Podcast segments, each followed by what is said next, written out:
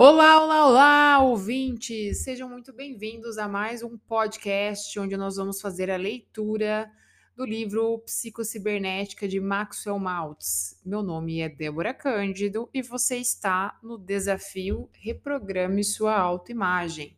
E hoje nós vamos fazer a leitura do capítulo 1. Espero que você tenha gostado do prefácio e eu acho que você já conseguiu entender quantas coisas maravilhosas nós podemos fazer a partir do poder da nossa mente, a partir da reprogramação das nossas ideias fixas sobre quem nós somos. Então vamos lá, capítulo 1, gente. Autoimagem, sua chave para uma vida melhor. Durante a última década, uma revolução silenciosa se processou no terreno da psicologia, da psiquiatria e da medicina. Novas teorias e conceitos sobre o eu nasceram do trabalho das descobertas de psicologistas clínicos, psiquiatras eh, e médicos que se dedicam à cirurgia plástica. Novos métodos oriundos dessas descobertas resultaram em impressionantes mudanças em personalidade, saúde, aparentemente até em aptidões e dons naturais básicos. Pessoas cronicamente vencidas se transformaram em indivíduos vitoriosos. Péssimos estudantes passaram a ser alunos modelos em questão de dias e sem necessidade de aulas particulares. Personalidades tímidas, reservadas, inibidas se tornaram comunicativas e felizes. Então, aqui já traz uma grande esperança para todos nós que queremos fazer uma mudança na nossa vida, né, gente? Vejam só, personalidades tímidas, reservadas inibidas se tornaram comunicativas e felizes. Ou seja, se alguém neste planeta Terra conseguiu eu consigo e você também consegue, não é mesmo? Escrevendo na edição de janeiro de 59 da revista Cosmopolitan, T.F. James resumia da seguinte maneira os resultados obtidos por vários psicólogos e médicos. Abre aspas. A compreensão da psicologia do eu pode significar a diferença entre o êxito e o fracasso, o amor e o ódio, a amargura e a felicidade. A descoberta do verdadeiro eu pode salvar um casamento que se desmorona, consolidar uma carreira periclitante, transformar vítimas de fracassos de personalidade. Num outro plano, a descoberta do novo verdadeiro eu significa a diferença entre liberdade e as compulsões do conformismo. O que, que ele está falando aqui? É, a liberdade é aquela pessoa que consegue, de fato, é, se conectar com o seu verdadeiro eu, consegue entender que ela tem essa liberdade de mudar, de se moldar, né? Diferente das pessoas que se conformam, que ah, a vida é assim mesmo, as coisas são assim mesmo. É o que a gente tem visto muito hoje, né, na nossa sociedade. As pessoas vivem casamentos fracassados, vivem é, em carreiras fracassadas, vivem na escassez, mas elas acabam preferindo viver no conformismo. Ah, é todo mundo vive assim, então deve ser assim mesmo. E são essas pessoas que vivem a vida de uma forma infeliz, frustrada, talvez. Né? Uh, sua chave para uma vida melhor. A mais importante descoberta psicológica deste século foi a da autoimagem. Quer saibamos disso, quer não, cada um de nós traz consigo uma imagem mental de si mesmo. Ela pode ser vaga e de contornos mal definidos para o nosso olhar consciente. Na verdade, ela pode nem sequer ser conscientemente perceptível. Ela, ela porém, ali está completa até o último detalhe. Essa autoimagem é nossa própria concepção da espécie de pessoa que eu sou. Ela foi construída de conformidade com as convicções que temos a respeito de nós mesmos.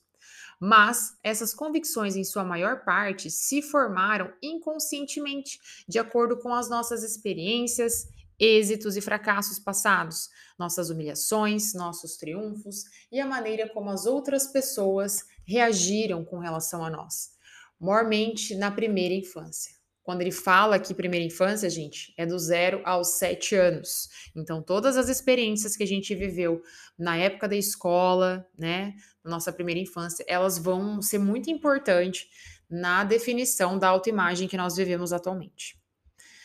De tudo isso, nós mentalmente construímos uma personalidade ou a imagem de uma personalidade. Desde que uma ideia ou convicção que temos sobre nós mesmos entra nessa imagem, ela se torna verdadeira. Jamais pomos em dúvida a validez dela. e passamos a agir com relação a ela tal como se fosse verdadeira. Essa autoimagem se torna uma chave dourada para uma vida melhor, graças a duas importantes verificações. Primeira, Todas as nossas ações, sentimentos, comportamentos, até mesmo aptidões, são sempre coerentes com essa imagem. Em resumo, você agirá como a espécie de pessoa que julga ser. Eu vou repetir aqui, gente. Você agirá como a espécie de pessoa que se julga ser. E não só isso, como também você literalmente não pode agir de outra maneira, apesar de todos os seus esforços conscientes ou de sua força de vontade. O homem que a si mesmo se julga um indivíduo do tipo derrotado sempre achará um jeito de fracassar, apesar de todas as suas boas intenções ou de sua força de vontade. O homem que se julga vítima da injustiça, alguém cujo destino é sofrer, encontrará, sim, invariavelmente, as, as circunstâncias que confirmarão suas opiniões. Ou seja, ele está falando aqui de crenças, né, gente? Se eu acredito que o meu destino é sofrer, eu vou dar um jeito de encontrar meios de encontrar situações onde eu vá experimentar o sofrimento, né? A autoimagem é uma premissa, uma base sobre a qual toda a nossa personalidade, nosso comportamento e até nossas situações são construídas. Em virtude disso, nossas experiências parecem corroborar e, portanto, robustecer nossas autoimagens. E assim, um círculo vicioso ou benéfico, conforme o caso se estabelece. Por exemplo, um colegial que se considera mau, mau aluno ou aluno fraco em matemática verificará que seu boletim confirma essa opinião. Ele tem então a prova. A menina que faz de si mesma a imagem da criatura que ninguém aprecia descobrirá que realmente todos a evitam na escola ou até em casa. Ela literalmente convida à rejeição. Sua expressão acabrunhada, suas maneiras servis, sua exagerada vontade de agradar a todos, ou talvez sua hostilidade inconsciente para com aqueles que supõem que vão ofendê-la. Tudo isso contribui para afastar as pessoas que, em outras circunstâncias, se sentiriam atraídas por ela. Gente, vocês entenderam isso aqui? Eu fico chocada cada vez que eu leio esse livro. Então ele está falando que tudo que a gente acredita que a gente é, a gente expressa isso, a gente tem ações congruentes com aquilo que a gente, perdão, a gente tem ações em conformidade com aquilo que a gente acredita que a gente é. Então ele está falando, aquela menina que se sente rejeitada, ela vai ter uma postura, ela vai ter um comportamento que convida as pessoas a rejeitarem ela. O menino que se acha fraco em matemática vai deixar isso muito claro na mente dele, então toda vez que ele for fazer prova, ele já vai com aquele sentimento de derrota, de que ele não é bom em matemática. Aí ele vai mal na prova e tira uma nota baixa, aquela nota baixa é a prova física, tá vendo? Olha aqui como eu sou ruim em matemática. E isso reforça ainda mais a crença nele de que ele é ruim em matemática. Então, para para pensar quantas coisas na nossa vida não são assim. Já vai fazendo as suas reflexões aí. E por causa dessa prova objetiva, que só muito raramente ocorre a alguém que o mal está em sua autoimagem ou na ideia de que ele faz de si mesmo. Segundo ponto, a autoimagem pode ser modificada. Eba! Numerosos casos observados mostraram que nunca se é jovem ou velho demais para modificar-se a autoimagem. Assim, e assim começar uma vida nova. Uma das razões porque achamos difícil mudar nossos hábitos para a personalidade ou nosso modo de vida, é que até agora quase todos os nossos esforços para modificar foram dirigidos, por assim dizer, para a periferia, em vez de para o centro de nós mesmos. Numerosos pacientes se disseram mais ou menos isto. Se o senhor está falando de pensamento positivo, eu já experimentei isso e comigo não deu certo. Todavia, esses indivíduos empregaram o pensamento positivo ou tentaram empregá-lo, seja sobre circunstâncias particulares externas, seja sobre determinados defeitos de hábito ou caráter, mas nunca pensaram em mudar sua ideia do próprio eu, que era o que iria conseguir tais coisas. Ou seja, ele está falando aqui que as pessoas tentam empregar a ideia uh, do pensamento positivo, mas de uma forma muito rasa, que se elas tentassem usar esse pensamento positivo, mudando uh, a sua própria essência, a sua visão sobre si mesmo, aí sim é, o pensamento positivo teria um, um efeito muito mais visto, né? Jesus nos advertiu sobre a insensatez de pôr remendo novo em uma roupa velha, ou de guardar vinho novo em odres velhos. O pensamento positivo não pode ser usado eficazmente como remendo ou muleta da mesma autoimagem antiga. Aliás, é literalmente impossível pensar positivamente sobre uma determinada situação enquanto mantivermos um conceito negativo sobre nós mesmos. E numerosas experiências demonstraram que, desde que modifiquemos nosso autoconceito, outras coisas coerentes com o um novo conceito que fazemos de nós mesmos podem ser atingidas facilmente e sem esforço. Prestem atenção agora nas próximas palavras. Uma das primeiras e mais convincentes experiências nesse sentido foi levada a efeito por Prescott Lecky, pioneiro no terreno da psicologia da autoimagem. Leck considerava a personalidade como, sem, como sendo um sistema de ideias, todas as quais devem aparecer coerentes uma com a outra. Ideias que estejam em contradição com o sistema são rejeitadas, não merecem crédito e sobre elas nenhuma ação é baseada. Ideias que parecem coerentes com o sistema são aceitas. No centro mesmo desse sistema de ideias, sua pedra angular está o ego, o ego ideal do indivíduo, ou seja, sua autoimagem ou seu conceito de si mesmo. Era a teoria de Leck que, se um aluno tinha dificuldade em aprender determinada matéria, podia muito bem ser porque, do ponto de vista dele, aluno, seria para ele incoerente aprendê-la. Olha que interessante isso, gente. Leck era, porém, de opinião que, se fosse possível modificar o conceito que o aluno tinha de si mesmo, conceito que apoiava aquele ponto de vista, sua atitude em relação à matéria mudaria automaticamente. Se o aluno pudesse ser levado a mudar sua autodefinição, a sua capacidade de aprender mudaria também. Isso demonstrou ser verdadeiro. Um estudante que escrevia erradamente 55 palavras em cada 100 e foi reprovado várias matérias, conseguiu no ano seguinte a média geral de 91 e se tornou um dos melhores alunos da escola em ortografia. Um rapaz que precisou deixar o colégio por causa de suas notas baixas entrou na Universidade de Colômbia e se tornou aluno de primeira categoria. Um jovem que foi reprovado em latim quatro vezes conseguiu, depois de três sessões com o conselheiro da escola, alcançar a média 84. Um rapaz que o departamento de testes julgou fraco em sua linguagem obteve no ano seguinte menção honrosa em uma prova literária. Gente, quanto mais eu leio, mais chocada eu fico. Vamos seguir. O mal com esses alunos não era que fossem pouco inteligentes ou carecessem de aptidões básicas, eles tinham uma autoimagem inadequada. Ou seja, não tenho queda para matemática. Sempre fui fraco em ortografia. Eles se identificavam com seus erros e malogros. Em lugar de dizerem fui mal naquela prova, concreto e descritivo, eles concluíam eu sou uma negação. Em lugar de dizer fui reprovado naquela matéria, eles diziam não sirvo para coisa alguma.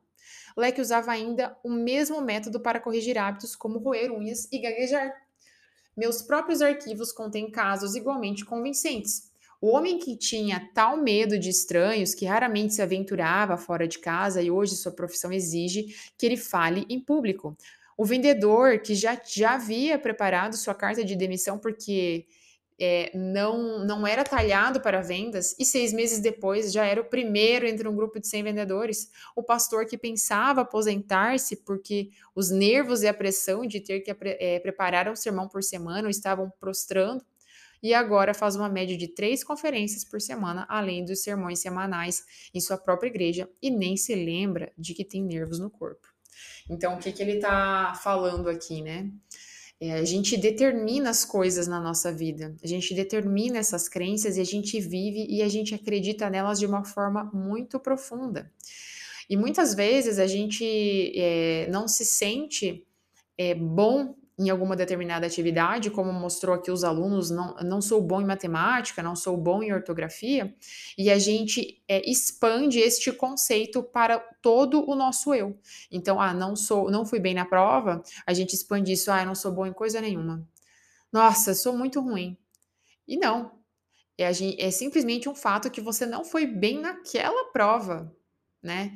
Então a gente acaba expandindo, né, essa, essas, essas áreas onde a gente não se sente capaz, a gente acaba contaminando outras áreas e é onde a gente cria um ciclo negativo de pensamentos e de conceitos negativos sobre nós mesmos. Vamos dar sequência. Como um especialista em cirurgia plástica se tornou interessado na psicologia da autoimagem? Aqui ele vai contar um pouquinho da história dele, gente. À primeira vista, pode parecer que há pouca ou nenhuma relação entre cirurgia e psicologia. Não obstante, foi o trabalho de um especialista em cirurgia plástica que primeiro vislumbrou a existência da autoimagem e levantou certas questões que conduziram a importantes conhecimentos psicológicos. Quando me iniciei em cirurgia plástica, há muitos anos, fiquei atônito com as súbitas e espetaculares mudanças de caráter e personalidade que frequentemente resultavam quando se corrigia um defeito facial. A alteração da imagem física parecia, em muitos casos, criar uma pessoa inteiramente nova. Em caso após caso, o bisturi que eu tinha na mão se tornava uma varinha de condão que transformava não apenas a aparência do paciente, mas também toda a sua vida. O tímido e retraído se tornava ousado e valente. O menino moleirão bronco passou a ser um moço inteligente, alerta, que acabou ocupando um lugar de projeção numa grande firma. Um vendedor que havia perdido a coragem e fé em si mesmo se tornou um modelo de autoconfiança. E talvez o mais surpreendente de todos foi o do criminoso costumaz que, quase da noite para o dia, de homem incorrigível, se, é, que jamais mostrara nenhum desejo de reformar-se, Passou a ser um prisioneiro exemplar que obteve livramento condicional e acabou assumindo o papel de responsabilidade na sociedade. Há aproximadamente 20 anos, relatei muitos desses casos no meu livro, Novos Rostos, Novos Futuros.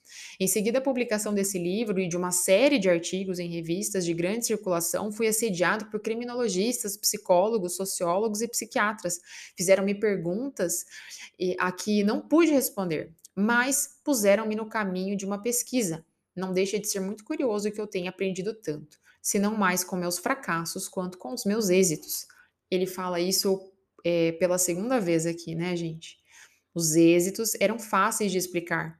O menino de orelhas enormes, a quem haviam dito que parecia um táxi com duas portas abertas, durante toda a sua vida o haviam ridicularizado, às vezes até de maneira cruel. O contato com seus companheiros de brinquedos era para ele sempre uma humilhação e dor. Acabou por sentir medo das pessoas, recolhendo-se para dentro de si, apavorado demais para exprimir de qualquer maneira que fosse não é de admirar que o tivessem na conta de retardado. Quando suas orelhas foram corrigidas, era natural esperar-se que a causa de seu encabulamento e humilhação tivesse sido removida e que ele assumiria um papel normal na vida, o que realmente aconteceu. Ou então o caso do vendedor que sofreu mutilação do rosto num acidente de automóvel e toda manhã, quando ele ia fazer a barba, ele via cicatrizes horríveis que desfiguravam a sua face é, e, e desfiguravam a sua boca. Pela primeira vez na vida se tornou lamentavelmente inibido. Tinha vergonha de si mesmo, achava que sua aparência era repulsiva e as cicatrizes se tornavam para ele uma obsessão. Então ele começou a cismar no que os outros pensavam dele. Dentro do, é, dentro em pouco seu ego ficou mais mutilado do que o seu rosto. Então, o cara ficou com o ego mais machucado do que o rosto dele, de tanto ficar se fixando é, nas cicatrizes. Então, ele se tornou um cara amargurado e hostil. Não tardou que quase toda a sua atenção se voltasse para si mesmo, e seu principal objetivo passou a ser a proteção do seu ego e fuga de situações que pudessem lhe trazer humilhações. É fácil compreender que a correção do seu defeito facial e a restauração do seu rosto normal mudariam da noite para o dia toda a atitude e perspectiva desse homem, bem como seus sentimentos de respeito a si mesmo, resultando em maior sucesso no seu trabalho. Mas, e as exceções, em que não se observou mudança nenhuma? Por exemplo, a duquesa que durante toda a sua vida fora inibida por causa de uma enorme corcova no nariz. Embora a cirurgia lhe desse um nariz clássico e um rosto verdadeiramente belo, ela continuou a desempenhar o papel do patinho feio, da irmãzinha não desejada, incapaz de encarar outro ser humano nos olhos. Se o bisturi era mágico, como não deu certo com essa duquesa? Ou como explicar-se a reação de pessoas que insistem em afirmar que a cirurgia não fez nenhuma diferença em sua aparência? Todo cirurgião que faz plástica teve essa experiência e provavelmente sentiu o mesmo espanto que eu. Certas pacientes é, por drástica que, por mais drástica que possa ter sido a mudança em sua aparência, teimam em afirmar que estou com a mesma cara de antes. O Senhor não fez nada. É, amigos e até pessoas da família podem quase não reconhecer a pessoa e se mostrar entusiasmados com a nova beleza desses pacientes. Mas a paciente insiste que é, vê apenas uma ligeira melhoria ou melhoria nenhuma. Quando não, nega, às vezes, que houve qualquer alteração.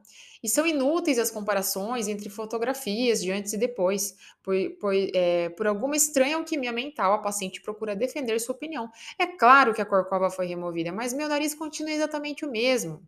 Ou, é possível que a cicatriz não apareça, mas ela ainda está aí. Ou seja, gente, vocês estão entendendo aqui? Ele está dizendo que, por mais que ele vá lá e faça grandes alterações na face de algumas pessoas, as pessoas voltam para o consultório dele e não conseguem perceber as alterações elas continuam vendo os defeitos que existiam antes e que agora foram corrigidos. Cicatrizes que trazem orgulho em vez de opróbrio. Outra pista ainda na pesquisa em busca da esquiva da autoimagem era o fato de que nem todas as cicatrizes ou deformações traziam humilhação e vexame.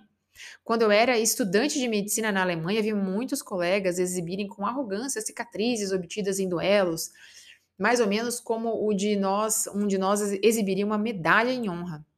Os duelistas constituíam uma elite do Grêmio estudantil e uma cicatriz facial era é, um sinal é, de um membro de maior projeção. Em Nova Orleans, de antigamente, muitos crioulos usavam uma venda no olho com finalidade semelhante comecei a suspeitar que a lâmina propriamente dita não tinha poderes mágicos. Ela podia ser usada para infligir uma marca em uma pessoa ou para removê-la em outra, com os mesmos resultados psicológicos. Uh, autoimagem, o verdadeiro segredo. A descoberta da autoimagem explica todas as aparências incongruências a que nos referimos é o denominador comum, o fator determinante em todos os casos que observamos, os fracassos, bem como os êxitos. O segredo é esse. Para de fato viver isso, para de fato viver, isso é, achar a vida razoavelmente satisfatória, você precisa ter uma autoimagem adequada, realista, uma autoimagem com a qual você possa conviver. Precisa achar o seu eu aceitável para você. Precisa ter uma salutar autoimagem. Precisa ter um eu que você não se envergonhe de ser. Um eu que você se sinta livre para expressar criadoramente em lugar de escondê-lo ou acobertá-lo. Precisa conhecer a si mesmo tanto seus pontos fortes como suas fraquezas e ser honesto consigo mesmo, com respeito a ambos. Sua autoimagem deve, tanto quanto possível, corresponder ao que você realmente é, nem mais nem menos. Quando essa autoimagem está intacta e segura, você se sente bem. Quando ela é ameaçada, você fica ansioso e inseguro. Quando ela é adequada e dela você pode sentir um salutar orgulho, você se acha autoconfiante, se sente livre para ser você mesmo e expressar-se a si mesmo. Em suma, você está vivendo nas suas melhores condições possíveis. Quando ela é um motivo de vergonha, você procura ocultá-lo em vez de exprimi-la. A expressão criadora é bloqueada. Você se torna uma criatura hostil e de difícil convivência. Se uma cicatriz no rosto favorece a autoimagem, como no caso dos duelistas alemães, cresce o amor próprio, cresce a autoconfiança. Se ela prejudica a autoimagem, como no caso do vendedor, a consequência é a perda do amor próprio e a perda da confiança. Quando a operação plástica corrige o defeito facial, observam-se impressionantes mudanças psicológicas, apenas se houver uma correspondente correção da autoimagem mutilada. Às vezes, a imagem da personalidade desfigurada persiste mesmo depois de uma intervenção plástica bem-sucedida, quase como no caso do membro fantasma, que continua a sentir dores anos depois que o braço ou a perna físicos foram amputados. Começo de uma nova carreira. Essas observações me levaram a uma nova carreira. Há muitos anos me convenci de que criaturas que procuravam especialistas em cirurgia plástica precisavam frequentemente de alguma coisa mais que cirurgia e que algumas não precisavam absolutamente de cirurgia. Para tratar essas pessoas como pacientes, como um ser humano global e não um simples nariz, orelha, boca, braço, eu precisava estar em condições de dar-lhes algo mais. Precisava mostrar-lhes como obterem um soerguimento espiritual, como removerem cicatrizes emocionais e mudar suas atitudes e pensamentos, além de sua aparência física. Esse estudo foi-me é, é, foi sobremaneira compensador. Hoje estou mais do que nunca convencido de que aquilo que no íntimo todos nós desejamos é mais vida. Felicidade, êxito, paz de espírito, qualquer que seja a nossa concepção do supremo bem, são na essência experimentados como mais vida. Quando sentimos as emoções expansivas da felicidade, da autoconfiança e do êxito, desfrutamos de mais vida. E na medida em que inibimos nossas aptidões, frustramos nossos talentos e nos permitimos sofrer de ansiedade, medo, autocondenação e ódio de nós mesmos, literalmente reprimimos a força da vida de que podemos dispor e voltamos as costas para os dons é, que o Criador nos favoreceu. Então, o que, que ele mostra aqui, né? A motivação dele de iniciar essa carreira na psicologia, no mundo da psicologia, ele sendo um cirurgião plástico, né? Ele entendeu que quando nós não temos uma autoimagem alinhada, quando nós temos uma boa percepção de nós mesmos, nós nos reprimimos, nos uh, escondemos, nos frustramos e vivemos uma vida de uma forma mais reprimida, mais encolhida, porque nós não acreditamos no nosso potencial, não temos confiança em nós mesmos. E quando nós conseguimos criar uma autoimagem onde nós nos vemos uma pessoa com poder, uma pessoa com capacidade, uma pessoa com habilidades, é, nós nos abrimos para a vida, né? Nós nos abrimos para as oportunidades que a vida nos traz. Porque muitas vezes nós podemos receber é, oportunidades, mas por nós estarmos com uma autoimagem ali distorcida, a gente pode deixar algumas oportunidades passarem batidos na nossa vida. Por a gente não acreditar que a gente é capaz, por exemplo, de enfrentar uma oportunidade. Se a gente está com uma, a nossa autoimagem programada de uma forma negativa, a gente pode ver oportunidades como coisas ruins. Porque aqui é, é aquela história, a gente vê as coisas a partir das nossas crenças, a partir do significado que nós damos a essas coisas. Então, talvez para uma pessoa, eu vou dar um exemplo, para uma pessoa, ah, começou a chover. Para uma pessoa, ai, que maravilha, começou a chover. Para a pessoa pessimista, talvez, ah, que saco, não queria que chovesse. Então, o fato é o mesmo, a questão é, é o significado que nós damos aos fatos, né? Dando sequência aqui, gente, em minha opinião, a psicologia dos últimos 30 anos se tornou demasiadamente pessimista no tocante ao homem e as possibilidades que ele tem tanto para modificar-se como para elevar-se.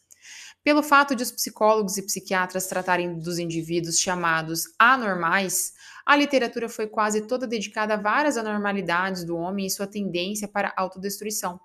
Suponho que muitas pessoas leram tanta coisa a respeito dessas anomalias que passaram a encarar os sentimentos como ódio, o instinto de destruição, a culpa, a autocondenação e todos os demais sentimentos negativos como um comportamento humano normal. Se esse fosse o verdadeiro quadro da natureza humana e da condição humana, o autoaperfeiçoamento seria com efeito, é, seria com efeito coisa bem fútil. Acredito, porém, e as experiências dos meus numerosos pacientes confirmam, que não precisamos fazer esse trabalho sozinhos há em todos nós um instinto de vida, que trabalha ininterruptamente no sentido da saúde, da felicidade e de tudo que significa mais vida para o indivíduo. Esse instinto de vida trabalha para você por meio daquilo que eu chamo de mecanismo criador, ou quando corretamente usado, o mecanismo de sucesso, o qual é parte integrante de cada ser humano. Novas incursões da ciência na mente subconsciente. A nova ciência da cibernética nos deu provas incontestáveis de que a denominada mente subconsciente não é de maneira nenhuma uma mente, mas um mecanismo, um servomecanismo, perseguidor de objetivos, o qual consiste do cérebro e do sistema nervoso e é usado e dirigido pela mente. O conceito mais recente e prático é que o homem não possui duas mentes, mas apenas uma, a consciência que opera um mecanismo automático de busca de objetivos. Este funciona de maneira muito semelhante à dos servomecanismos eletrônicos, como é, é, pelo menos no que concerne a seus princípios básicos, mas é muito mais maravilhoso e complexo do que qualquer cérebro eletrônico ou foguete teleguiado jamais concebido pelo homem. Esse mecanismo criador que há em nós é impessoal. Ele trabalhará automaticamente e de modo impessoal para atingir objetivos de sucesso e felicidade, ou de infelicidade e fracasso, dependendo dos objetivos que para ele estabelecermos. Eu quero que sobre um parênteses. Então, ele está falando que nós temos é, na nossa mente um mecanismo perseguidor de objetivos, um mecanismo que vai buscar todos aqueles objetivos que nós colocarmos na nossa mente. Seja ele um objetivo bom ou ruim, ele não identifica o que é bom ou o que é ruim. Ele apenas persegue objetivos, ou seja, se eu alimento diálogos internos negativos na minha cabeça o dia inteiro, né? Se eu alimento coisas ruins na minha cabeça o dia inteiro, situações que eu tenho medo que aconteçam, mas eu fico ali vivendo elas na minha mente, o meu organismo, a minha mente vai entender que aquilo é uma meta e vai perseguir, seja este essa mentalidade boa ou ruim. Por isso que quando a gente para para ler desenvolvimento humano, poder da mente, se fala tanto em o cuidado com os nossos pensamentos, né? Cuidado com o que você deseja, cuidado com o que você pensa. Porque tudo que existe no nosso plano físico hoje, um dia existiu no mental. Então, ele está aqui só comprovando tudo isso que a gente é, já estuda em outros autores, né? Como Neville Goddard, né, Bob Proctor, outros, auto outros autores que falam a mesma coisa, para a gente tomar conta, né? E observar como é a qualidade dos nossos pensamentos. Então, dando sequência aqui. Uh, mecani esse mecanismo criador que há em nós, ele é impessoal, ele trabalhará automaticamente e de modo impessoal para atingir objetivos de sucesso e felicidade, ou de infelicidade e fracasso, dependendo dos objetivos que para ele estabelecermos. Se o alimentarmos com objetivos de êxito, ele funcionará como um mecanismo de êxito. Agora, se lhe fornecermos objetivos negativos, ele, com a mesma impessoalidade e fidelidade, funcionará como um mecanismo de fracasso. Então, foi o que eu acabei de falar. Se a gente alimentar a nossa mente com objetivos positivos, ela vai buscar. Se a gente alimentar com objetivos negativos ou coisas que a gente não quer viver, ele também vai atingir. Para quem estuda PNL, né? No PNL, é, que é a programação neurolinguística, eles falam que o não não existe para nossa mente, né? Então, quando você fala assim, eu não quero viver aquela experiência. É como se o teu cérebro não entendesse a palavra não. Ele vai e persegue aquele objetivo. Então, nunca pense no que você não quer ter. Pense no que você quer ter, no que você quer viver, quem você quer ser, né? Ah, aquela história. Ah, não quero ser igual ao meu pai. Nossa, não quero ficar igual à minha mãe. E aí, quando você vê, você tá lá repetindo. Ou seja, você colocou aquilo como objetivo sem perceber. Como qualquer outro servomecanismo, o nosso mecanismo criador trabalha com dados que lhe fornecemos, nossos pensamentos, convicções, interpretações. Através de nossas atitudes e das interpretações que damos às situações, descrevemos o problema a ser resolvido. Se alimentarmos nosso mecanismo criador com informações e dados no sentido de que somos indignos, inferiores, desprezíveis, incapazes, uma autoimagem negativa ou seja, né, uma, imagem, uma autoimagem negativa, esses dados são manipulados e utilizados como quaisquer outros dados e recebemos a solução sob a forma de experiência objetiva. Como qualquer outro servomecanismo, nosso mecanismo criador utiliza informações acumuladas ou memórias para resolver problemas em curso ou reagir a situações no momento. Nosso programa para viver mais intensamente consiste, antes de tudo, em aprender alguma coisa a respeito deste mecanismo criador, ou sistema de orientação automática que há dentro de nós, e de forma de, é, de que forma utilizá-lo como um mecanismo de êxito em vez de um mecanismo de fracasso. O método propriamente dito consiste em aprender, praticar, praticar, gente, e experimentar novos hábitos de pensamento imaginação, lembrança, ação, de modo a adquirir uma autoimagem adequada e realista e usar o seu mecanismo criador para trazer sucesso e felicidade é, na colimação de determinados objetivos. Digo frequentemente aos que me consultam. Se você pode lembrar-se, preocupar-se ou amarrar seus sapatos, não encontrará dificuldades na aplicação desse método. As coisas que pedimos que o leitor faça são simples, mas é preciso praticar e experimentar. A visualização. Formação de imagens mentais construtivas não é a coisa mais difícil do que aquilo que você faz quando se recorda de alguma cena do passado ou se preocupa com o futuro. Formar novos padrões através da ação não é mais difícil do que amarrar deliberadamente o cordão dos seus sapatos. Depois, executar esse ato de maneira nova e diferente cada manhã, em vez de continuar a fazê-lo da velha maneira habitual, distraidamente, sem pensamento ou deliberação. Então, o que, que ele fala aqui, gente? Para a gente começar a dirigir os nossos pensamentos, observar os nossos pensamentos, observar a qualidade dos nossos pensamentos e começar a ter pensamentos mais conscientes, começar a observar. Depois que eu comecei a ler esse livro e me aprofundar em autoimagem e aplicar isso com os alunos, eu comecei a, a, a fazer essa reprogramação em mim mesma. Eu venho, venho fazendo essa reprogramação há muito tempo. E quanto mais eu, eu pratico, mais eu vejo, né, é, como eu evoluí e como é possível mudar. E como eu tinha hábitos ruins de pensamento, tá? Passava o dia pensando coisas que eu não queria, passava o dia me criticando, me julgando, julgando os outros. Então, o meu pensar, a qualidade do meu pensamento, o meu objetivo era sempre negativo.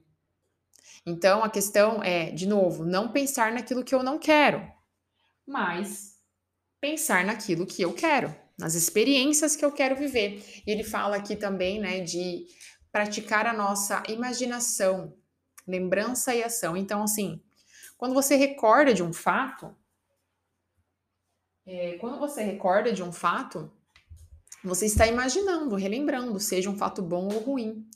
Então, você pode lembrar-se, o Dr. É, Joe Dispenza fala isso no livro dele também. É como recordar-se do futuro, imaginar que pessoa eu quero ser e começar a recordar quem é essa pessoa, como se fosse uma lembrança. Você quer viver uma determinada experiência na tua vida. Vamos dizer que você quer viver um relacionamento diferente, ou um novo relacionamento. Que pessoa que eu preciso me tornar? Quem eu preciso ser para viver essa experiência? Para viver esse relacionamento? Porque geralmente a gente quer que as coisas venham de fora, né? A gente quer viver aquele relacionamento maravilhoso, quer viver aquele empreendimento, aquele trabalho maravilhoso, mas a gente nunca para para pensar que talvez a gente ainda não esteja pronto para essas experiências. Será que a gente dá conta de viver essas experiências? Então é isso que ele traz nessa proposta de reprogramação de autoimagem. É o me tornar a pessoa que merece viver essas experiências, a pessoa que dá conta de viver essas experiências. É, então, é esse o exercício aqui, gente é, observar os nossos pensamentos, cuidar do nosso diálogo mental e começar a observar o que é que você conversa com você mesmo aí nos seus pensamentos, nas suas ideias. Por hoje é isso, gente. Espero que vocês tenham gostado. Nós nos vemos no capítulo número 2. Tchau, tchau.